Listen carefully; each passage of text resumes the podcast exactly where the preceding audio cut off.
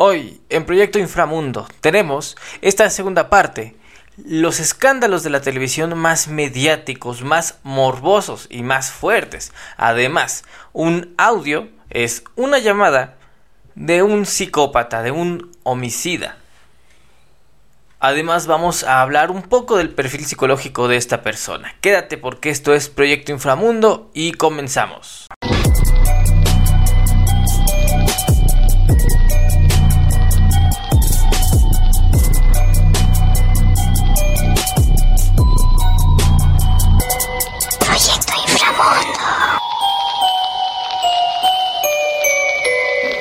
Pues como estás, te doy la bienvenida como cada semana agradeciéndote tu preferencia. Esta es una segunda parte.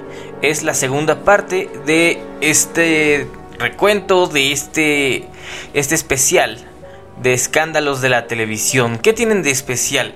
Que son escándalos en los que muchas veces eh, el país se detiene por completo se detiene, eh, se vuelve una búsqueda, se vuelve algo muy viral pero a su vez eh, se maneja de un modo en el que pareciera o se ve como si se burlaran pues de la gente, ¿no? Eh, ya está la primera parte. Si quieres ver la primera parte, solo tienes que buscar el episodio anterior que está subido, eh, ya sea en YouTube en los cuentos de Fab o en Spotify. También está el episodio anterior y no requieres tener de Spotify. Puedes verlo en cualquier plataforma de podcast como Google Podcast o cualquiera de las aplicaciones que son gratuitas. Entre ellas Anchor.fm es una aplicación de podcast gratuita por si quieres hacer tu propio podcast o quieres escuchar eh, alguno de los programas que hacemos aquí, ¿no? Eh, bueno, pues vamos a comenzar porque eh, la semana pasada estuvimos hablando de casos como el de como el de Monchito, como el de Frida Sofía, que fueron muy virales, fueron muy llamativos en su época. Desgraciadamente pasaron a la historia como grandes eh, estafas por parte de medios, por parte de gobiernos. Entonces, siguiendo esa línea, vamos a hablar hoy de uno de los casos que más han llamado la atención. Ya tiene su propia serie. Eh, incluso es parte del colectivo. Yo creo que todos recordamos a esta persona. Todos recordamos el caso Poled. Por ahí de el 2010, el 22 de marzo. Yo me acuerdo porque literal eh, acababa de ocurrir mi cumpleaños y unos cuantos días se pierde esta, esta niña. Pero así es comienza la historia. Eh, ocurre un caso que consterna a toda la población de México, no solo por el acto, sino por las circunstancias en las que se desarrolló, eh, el modo en el que apareció, eh, cómo le dieron una pues un trato muy mediático, surgieron muchas quejas, entre ellas, yo recuerdo que una de las quejas más comunes era que como era una niña con privilegios y como se dice vulgarmente de tez eh, clara, era importante, que decían que había muchas niñas allá afuera, muchos niños que no eran tan privilegiados y que no poseían, digamos, esta tez clara, por así decirlo, que también estaban perdidos y buscaban y necesitaban ayuda. La diferencia es que aún no podemos decir qué ocurrió en realidad, ya que el final eh, no es lo que se esperaba. Eh, yo creo todos estamos acostumbrados a estas a estas cortinas de humo, pero siempre es con el final feliz. Esta ocasión no fue así. El caso que va a pasar a la historia es el de Paulette Givara, una niña que desapareció y fue encontrada sin vida dentro de su domicilio en Lucan, Estado de México. Actualmente el caso ha dejado más preguntas que respuestas y ha sido catalogado como, eh, como eh, homicidio accidental.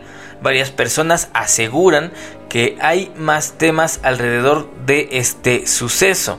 Esto empezó el 21 de marzo, les digo, yo recuerdo unos días de un día después de mi cumpleaños y eh, sale a la luz la noticia de que no, aparecía la niña y que dónde está la niña. Y era nuevo porque tenía un buen rato que no le daban tanta pues, difusión. Eh, se pierde eh, la niña dentro de su casa, que por cierto es en uno de los barrios se dice barrios, pero no es un barrio, es una de las zonas más exclusivas de todo México, lugares... Eh, no viven artistas ahí, o sea, un artista vive en, en Polanco, viven en lugares más económicos, por así decirlo. En estos lugares vive gente tan, pero tan poderosa que son personas que controlan el paso de ciertos materiales, personas que están hasta arriba de negocios muy fuertes. Eh, entonces es gente o era gente muy poderosa. Lo que causaba más impacto es que la niña se perdió en casa. Solo había cuatro personas que podían, cinco contando a la, a la hermana, había cinco personas que podían decir dónde estuvo las últimas horas. Entre ellos los padres de Paulette, eh, una sirvienta y su hija, perdón, eran tres personas, ¿no? Eh, al pasar las horas, pues la familia decide llamar a las autoridades. En un inicio se realiza un cateo dentro de la casa, 300 metros cuadrados y sus alrededores, pero no consiguen eh, hallar para nada, pues ningún rastro de Paulette. La familia considera una privación de libertad pero a partir de las cámaras de seguridad no había anomalía o rastro de personas intentando entrar.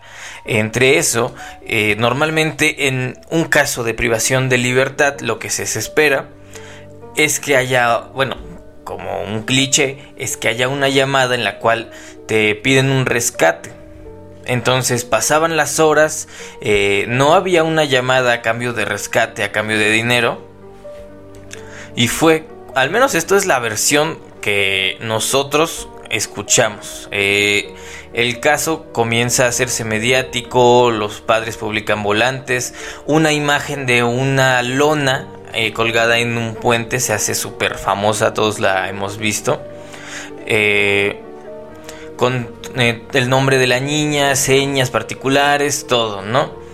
Eh, sin embargo, la gente poco a poco comienza a cosechar dudas debido a ciertas incongruencias de las declaraciones de los padres y bueno, ahora sí son dos sirvientas, disculpen ustedes, que estaban en su hogar ya que no coincidían las versiones de cada una de las personas. Nueve días después de la desaparición de Paulette, eh, aparece, yo recuerdo también ese, eso fue muy, yo no sé a quién se le ocurrió esto, pero sí fue mucho, muy morboso, porque ocurrió en vivo. Eh, nueve días después de la desaparición de Paulette, es encontrado un cadáver en el lugar menos indicado, ya que causó asombro y perturbación de todos. Eh, aparentemente estaba dentro de una bolsa negra entre la base de la cama y el colchón donde fue, fue vista por última vez.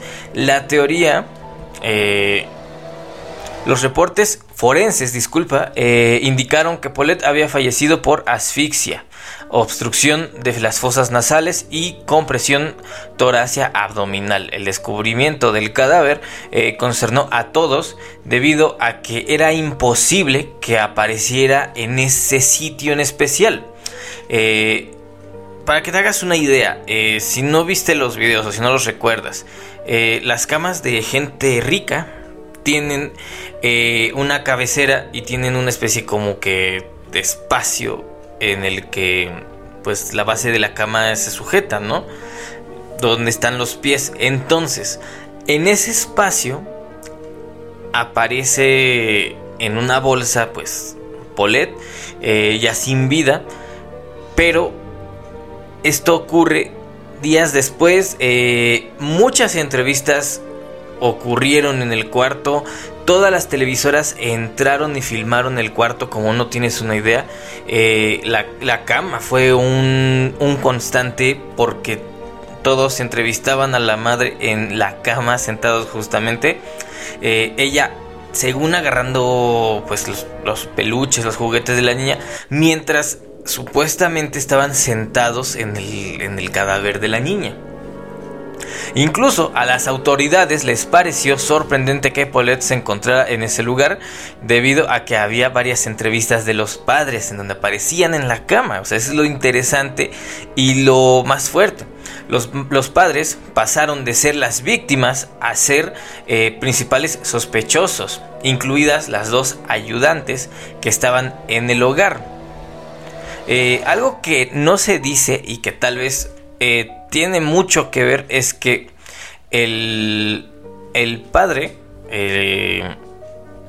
la verdad no me, no me acuerdo cómo se llama el señor, pero si algo tiene es que él bueno, son, son una familia que su trabajo, o a lo que se dedican por así decirlo, ellos traen materia textil al país. O sea, ellos exportan, ellos traen. Eh, no es como vender un servicio, no. Por ellos pasa toda la cantidad de material textil, de materia prima textil para que se use aquí. Entonces, eh, es gente o era gente muy poderosa. Hubo ahí problemas, la gente se... Los mismos padres empezaron a... Pues empezaron a pelearse entre ellos. Fue, fue una, una locura muy... Muy fuerte. De hecho, algo curioso. Eh, hay una película que es de, la, de esta trilogía que, que manejan aquí de cine mexicano de las cuales pues la que todos conocemos es El infierno. Creo que es en la dictadura perfecta. Se habla un poquitito de un suceso similar. O sea, un suceso similar en el cual este... Ah, también muy importante, se hace muy viral el audio de la madre de Paulette hablando con la, la otra pequeña y ella le dice que pues sí están mintiendo, pero que no es nada malo. Para esto eh, se puede decir que es o es posible de que ocurra eh, en cierto modo, ah, si vamos a posibilidades, tal vez un 5%, 2%, porque la pequeña pues padecía de sus facultades mentales, no se podía mover, pero no creo, al menos no sé qué pienses tú. Eh, que quisieron tapar porque muchas cosas ocurrieron ahí eh, hubo muchas este muchas nuevas leyes entraron hubo gasolinazos muchas cosas ocurrieron en esos días entonces eh, tú tienes la última palabra de qué es lo que ocurrió el segundo es otro del que casi nadie habla. De hecho, no sé si esto lo recuerdes. Ocurrió por ahí del 2003. Eh, a lo mejor todavía no existíamos. Pero esto, esto pues ocurrió... Vaya, no sé si recuerdes que en algún momento Canal 40 cambió de imagen. O sea, pasó de ser un canal a, digamos, casi casi de dominio público como lo es Canal 22 y se convirtió en eh, Canal 40 pero pues básicamente entró con todas las de TV Azteca, ¿no? Lo que ocurre es que esta historia comienza 11 días después de haber enviado un grupo de eh, asaltantes armados para ocupar la antena transmisora del Canal 40. El propietario de Televisión Azteca, Ricardo Salinas Pliego, justifica ese despojo delante de, de dos secretarios de Estado, ya que él comenta que tiene derecho a actuar de esa manera. Dijo, porque si los tribunales no funcionan, entonces alguien tiene que poner orden en ese país. Eh, este relato fue ofrecido al copropietario, del Canal 40 Javier Moreno Valle en la reconstrucción de la revista Proceso. Hizo de las negociaciones de ambos empresarios ante los secretarios de Gobernación y Comunicaciones y Transportes. Aquella reunión se realizó una semana y media después del asalto que eh, un grupo mandado digamos no por televisión azteca, sino por alguien que trabaja ahí, que tal vez sea dueño, eh, que emprendió en la madrugada del 27 de diciembre contra las instalaciones ubicadas al norte de la Ciudad de México en el Cerro del Chiquihuite. La versión no había sido desmentida varios días más tarde y es congruente con la autodefensa que te que Grupo Salinas, Televisión Azteca, hizo desde ese incidente. ¿Cómo ocurrió? Bueno, el asalto a la antena ocurre de madrugada. El último viernes del año, un comando integrado por guardias de seguridad con pasamontañas, eh, con armas de fuego, burlan las alambradas que protegían el transmisor y someten a los vigilantes e ingenieros que custodiaban la antena. De inmediato, Azteca comenzó a difundir durante por esa frecuencia eh, programación distinta a la de Canal 40 a pesar a que fueron amenazados y los quisieron sobornar. Estos trabajadores eh, del Canal 40 pues obviamente no sabían qué ocurría. Sorprendidos eh, dieron el testimonio de su asalto. Su versión contradice la que propagó TV Azteca. Ellos comentan que hubo pues un movimiento, hubo mucha gente, hubo, fue una locura hicieron circo, maroma y teatro, como dicen los en los periódicos, pues para que no se no se hiciera público que literalmente al más puro estilo de eh, piratas entraron y robaron la señal. Eh, digamos que la historia, la historia oficial es que este es la decisión la misma de enviar un grupo armado a ocupar las instalaciones de otra empresa. Indican eh, en un inusitado desprecio de los directivos de televisión azteca por el orden jurídico. La explicación de Salinas Pliego eh, describe con cruda nitidez la prepotencia y el desprecio a la legalidad y las instituciones. Eh, pues en realidad yo no recuerdo este incidente. Lo único que sí te puedo decir es que yo sentí el cambio porque el canal 40 era una cosa muy diferente, era un canal casi casi de gobierno, este entonces se comenta que fue fue con muy fue muy violento este suceso, literal la gente que trabajaba ahí fue amenazada eh, a muchos. Esto ya es parte de la teoría urbana. A muchos los mandaron a sus casas y los amenazaron que tenían sus papeles, que tenían sus direcciones, que si decían algo pues iban a ir por ellos. Entonces, ¿quién sabe qué habrá ocurrido en realidad? Eh, jamás sabremos qué ocurrió, qué fue qué fue en realidad lo que ocurrió, qué va a pasar ahí.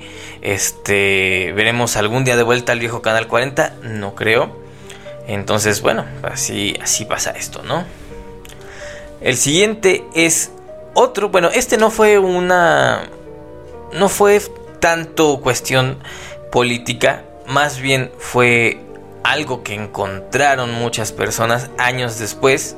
Eh, ¿Quién no recuerda estar un día viendo Canal 5, principalmente los sábados o a las o de madrugada, porque ya te vas a la escuela, cuando de pronto te aparece un anuncio, un anuncio eh, que pareciera que entra de golpe, ¿no? Porque te, es un sonido, eh, digamos, como el de las alarmas y de pronto Canal 5 al servicio de la comunidad y empiezan a dar distintos nombres de personas que se han perdido, ¿no? Entre ellas, la única persona que se puede decir que em, todos, ninguno de nosotros podría recordar es Selene Delgado. Eh, algo que también llama mucho la atención es que hasta hace unos cuantos eh, años, si tú buscabas en Facebook a tus amigos y buscabas Selene Delgado, resultaba que la tenías agregada. Eh, pero ¿cuál es la historia de esto? Eh, en el país normalmente se pierden eh, unas 88.700 personas. Entre ellas, la más recordada es Selene Delgado. Como te decía, el servicio a la comunidad de Canal 5 era una cápsula especial transmitida por televisión donde se, se, pedía la colaboración de personas para localizar a personas extraviadas. Eh, la voz era el famoso Melquiades Sánchez, todos lo ubicamos, todos conocemos esta voz porque es muy conocida, eh, también es conocido como la voz oficial del Estadio Azteca. Yo sí recuerdo que de pronto invadía, es como si invadiera esta, esta señal, porque sonaba como, pues sí, cortaba un comercial y entraba, ¿no? Y solicitamos su, eh, ¿cómo decía? de, yo recuerdo que decía, ah, pues les dije, yo recuerdo que decía que solicitaban nuestra ayuda, ¿no? Eh, lo curioso es que eran fotos en blanco y negro, fotos muy mm, con una calidad muy baja y casi siempre era el típico discurso, ¿no? En raras ocasiones se escuchaba eh, el nombre de la persona y, padece de sus facultades mentales eh, cuando describían a alguna de las personas perdidas. Todos recuerdan esta, esta este, tienen esta vivencia, tienen este recuerdo. Eh, la única que pasó la historia fue la historia de Selene Delgado. Desató una serie de leyendas urbanas alrededor de la mujer extraviada, quien según los usuarios de redes sociales protagonizó el segmento durante varios años. Mientras que algunos afirman que Selene Delgado sirvió como un experimento de la televisora, eh, ya que ella habría desaparecido durante las décadas de los años 90, de 18 años, eh, ya que supuestamente se había extraviado el 22 de abril en la delegación Álvaro Obregón. Fíjate, todavía eran delegaciones. Actualmente no se sabe qué fue de Selene Delgado, eh, los internautas señalan que sus parientes la buscaron por 8 años, no obstante el tiempo pasó y dejaron de transmitirse estas cápsulas en televisión abierta. En enero del 2020, un usuario de Twitter publicó un hilo donde se construye una teoría de conspiración sobre la desaparición de Selene Delgado y lo vincula con otra joven llamada Selena Delgado extraviada en 2010 en el Estado de México. De acuerdo con la cuenta, la foto decía ser de los 80, pero la calidad parece anterior, como de los años 60. Era una de las más borrosas. Eh, además, el Registro Nacional de Personas Extraviadas no tiene registros de esta persona y tampoco hay personas que se hayan manifestado como familiares aún. Eh, Nadie ha podido comprobar la identidad de Selene Delgado, tampoco su procedencia ni su paradero. Eh, es bien curioso porque sí estaba... De hecho, algo curioso es que eh, antes la teníamos agregada todos, pero ahora ya no te aparece. De hecho, este ya ni siquiera existe el perfil es una historia también curiosa. Eh, lo cerró. Según esto, el cómo se acaba la, historia es que la persona, la Selene Delgado, que todos teníamos agregada en Facebook, respondió. Respondió que cerró su cuenta eh, por todas las personas que hablaron de ella, por todos los mensajes. Eh, cerró su Facebook, lo puso en privado entonces, pues es una de las historias más curiosas, ¿no? De, de la historia. Otro es un montaje, es una historia de un momento clave en el cual eh, supuestamente en vivo teníamos la detención de dos personas muy peligrosas. ¿Qué ocurrió? Ahí te va la historia. El 9 de, de diciembre del 2005, en México conoció el rostro de Florence Cassés. Su arresto detonó uno de los casos más infames de la justicia mexicana que alcanzó a la televisora más grande del país y desató una disputa con Francia.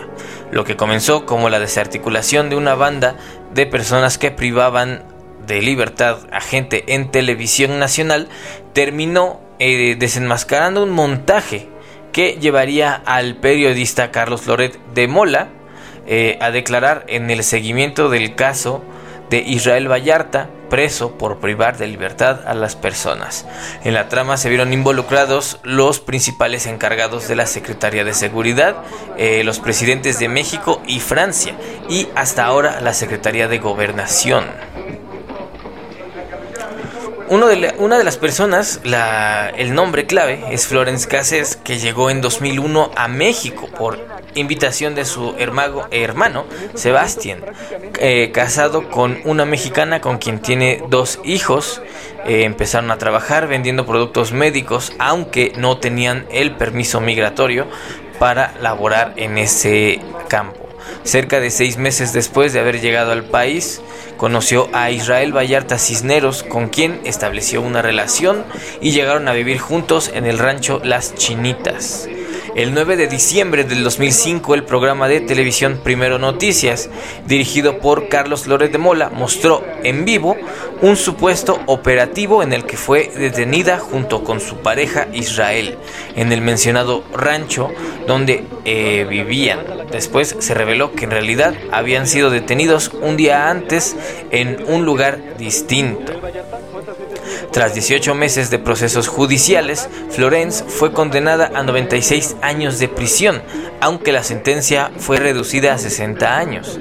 Sin embargo, en 2012, la Suprema Corte de Justicia de la Nación ordenó la libertad inmediata de Florence Cassés por violaciones graves al debido proceso. En enero del 2020, Florence Cases anunció que iniciaría un proceso legal en contra del expresidente Felipe Calderón y su exsecretario de Seguridad, Genaro García Luna, al igual que contra el periodista Carlos Loret de Mola, ya que en el, en el montaje del que fue víctima, eh, de acuerdo con la versión de las autoridades, junto con su hermano Mario Vallarta, estaban al mando de una banda de peligrosas personas que se dedicaban a privar de libertad a las personas, conocidas como los Zodíaco, que comenzó a operar desde el 2001 en el Distrito Federal en el Estado de México y en el Estado de Morelos.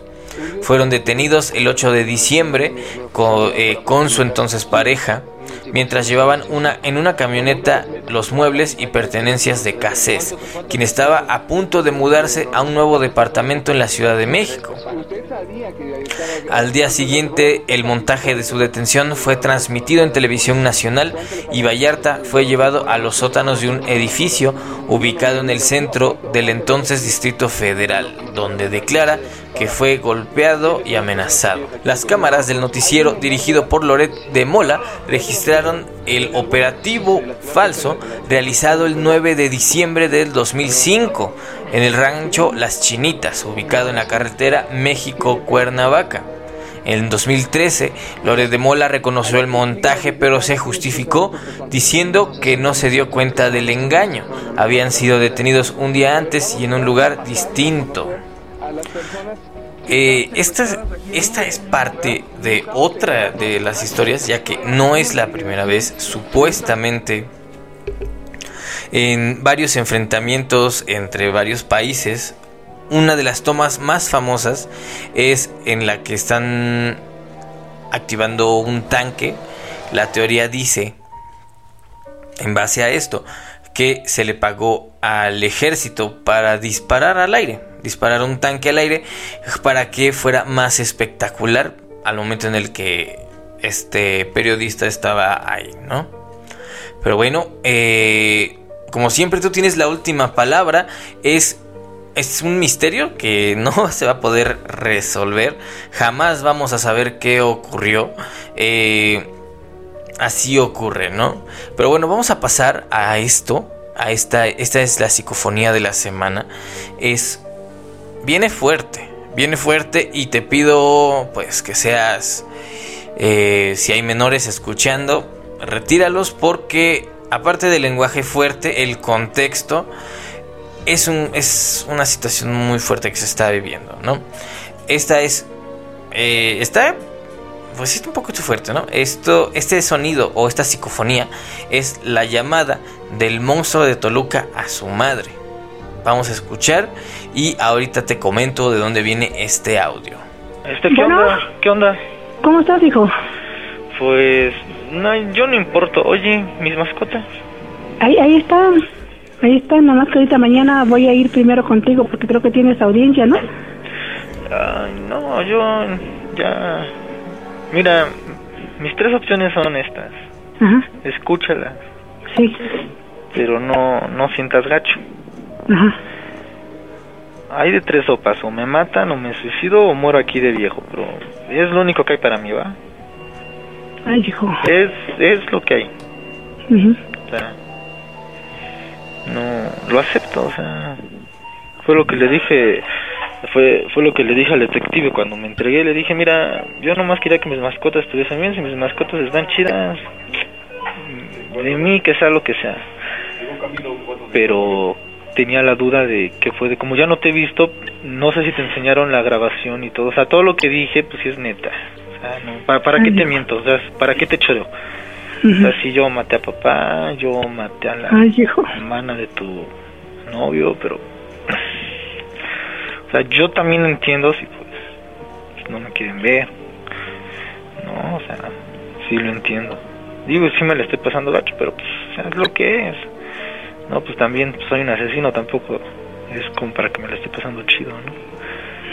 Pero, o sea, si te llegas a enterar que ya me pasó, tú tranquila, tú me entierres, ya que sea de mí lo, que, lo que sea, va. Pero ustedes, tú no, tú chida, tú y aparte ya no quería que les... Ya ves que me, que me contaste es que los fueron a levantar para buscarme y todo. este, pues ya, no, ya no quería que tuvieran broncas por mí y menos tú, ¿no? Entonces, era, era eso, nomás quería saber que pues si ya estás bien, si ya no los acosan, si ya no nada. No, ya nada, yo ahorita, ya me dio todo el apoyo, tengo el apoyo de la PROCO, tengo el apoyo de la Fiscalía, no tengo, ahorita nada, ya nada más platiqué con la de los perros y ya nada más voy a ir a verlos para que, para ¿Quién, que ya... ¿Quién es la de los perros? Pues ahorita, este, voy a ir a buscarlos. ¿Mande? Mis perros, ¿quién los tiene? Ahorita me dijeron que tienen al gronda hasta allá, no me acuerdo en qué, este, ¿cómo dicen? Donde cuidan perros, pues. ¿Pero está lejos? No, no, no sé, porque voy a ir, pero mañana voy contigo y el le voy, ya tomos también, ya me los enseñaron también los perros. ¿Te, marcó la abogada que me tocó? No, mañana voy a ir a conocerla, por eso quiero ir a mañana temprano, porque dice que a las diez y media va a ser tu audiencia, entonces quiero ir con ella para... Bueno, este audio fue... Eh, salió. Eh, es entre su madre y Oscar acusado, bueno, no acusado, ya encerrado, eh, acusado de al menos acabar con la vida de seis personas con el apodo del monstruo de Toluca. Esta llamada fue dada a conocer por medios de comunicación a partir de una filtración en redes sociales. Eh, lo impresionante de la llamada es que en realidad se muestra... Eh, es impresionante porque según él que sabe que hizo mal, pero si me preguntas, yo lo que escuché fue a alguien que cree que hizo lo correcto, que cree que estuvo bien. Ahora muchas personas marcan esa aparente ese aparente interés en sus animales porque en la llamada completa que dura creo que dura como seis minutos seis minutos sí seis minutos eh, esta persona bueno esta si se puede llamar persona, hace énfasis en varias ocasiones de ¿y dónde están mis animales? ¿y dónde están mis animales? ¿no? Eh, en una, cuando se hizo este perfil psicológico, se encontraron varias cosas. Eh, una de ellas, eh, como dicen, aquí resulta paradójico que una persona que se dice amar a los animales es capaz de arrebatarle la vida a sangre fría a varias mujeres a dos hombres de avanzada edad, su padre biológico y el de su primera víctima. Oscar tenía tres perros y una gata llamada Paz. Los amaba y se preocupaba por ellos, al grado de exigir eh, que se aseguraran que estuvieran bien sus animales. Eh, alguien sumiso que le hace caso lo satisface. Eso explicaría su amor por los animales, pero viene la ira y la frustración cuando las personas no se conducen como él quiere, por eso en su mente empieza a elaborar y a planear el modo en el que acaba con la vida de las personas. En el perfil se le puede reconocer como una persona narcisista, violenta y manipuladora. Eh, se percibe a un hombre con agresivos impulsos físicos que busca canalizarlos. Eh, el sujeto trata de vincularse con personas físicamente débiles, aunque las mujeres que elegía son luchadoras y estudiantes. Eh, tiene un narcisismo patológico, quiere demostrar que él sabe más, quiere lucirse, controlar eh, y tiene una personalidad hostil decía que le encantaba acabar con vida de mujeres como colección, como cualquier otra persona que coleccionaba Porsches o estampas. Objetiviza a las mujeres, son cosas que usa y desecha. Eh, entre estas y otras cuantas es, eh, son los modos en los que se le dice el perfil psicológico de esta persona. Eh, en la llamada habla con su mamá, lo cual es una de las cosas más fuertes. Eh, yo creo que si requieres cierta tendencia psicópata para decir todas las cosas que dijo él. Porque yo en realidad no imagino a nadie que conozca diciéndole a su madre esas cosas. Porque sinceramente cualquier otra persona, cualquier otra madre incluso habrían reaccionado muy diferente a cómo reaccionaron, ¿no? Bueno, puedes encontrar este audio completo, está en YouTube, es un poco fuerte, entonces sí te pido discreción. Y como siempre, muchísimas gracias por haber llegado hasta este punto. Recuerda que estamos en Spotify y en YouTube todos los jueves. Proyecto Inframundo es un podcast que se transmite de forma gratuita. Si no tienes Spotify, puedes buscarlo en Google como Proyecto Inframundo Podcast. Ahí estamos, todos los eh, episodios están arriba, incluso algunos que no tienen video que también están buenísimos. Entonces, muchísimas gracias por haber llegado hasta este punto. Suscríbete, comenta, comparte, ayúdanos a salir de este shadow baneo que estamos sufriendo por tratar temas que no son muy agradables para YouTube, ¿no? Entonces, esto es Proyecto Inframundo y recuerda no confíes en nadie.